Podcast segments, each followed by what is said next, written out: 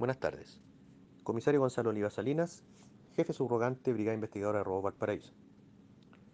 Se informa que en virtud de foco investigativo por los delitos de robo con violencia e intimidación, oficiales policiales de esta brigada, previa coordinación con SACFI regional, solicitaron la respectiva orden de entrada y registro a un inmueble ubicado en el sector de Reñaca Alto, comuna de Viña del Mar.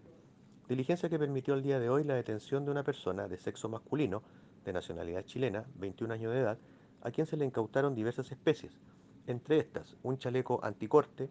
una réplica de fusil de asalto AK-47, un cargador con munición 9 milímetros, tres pesas digitales, cinco teléfonos celulares, vestimentas asociadas a los delitos investigados,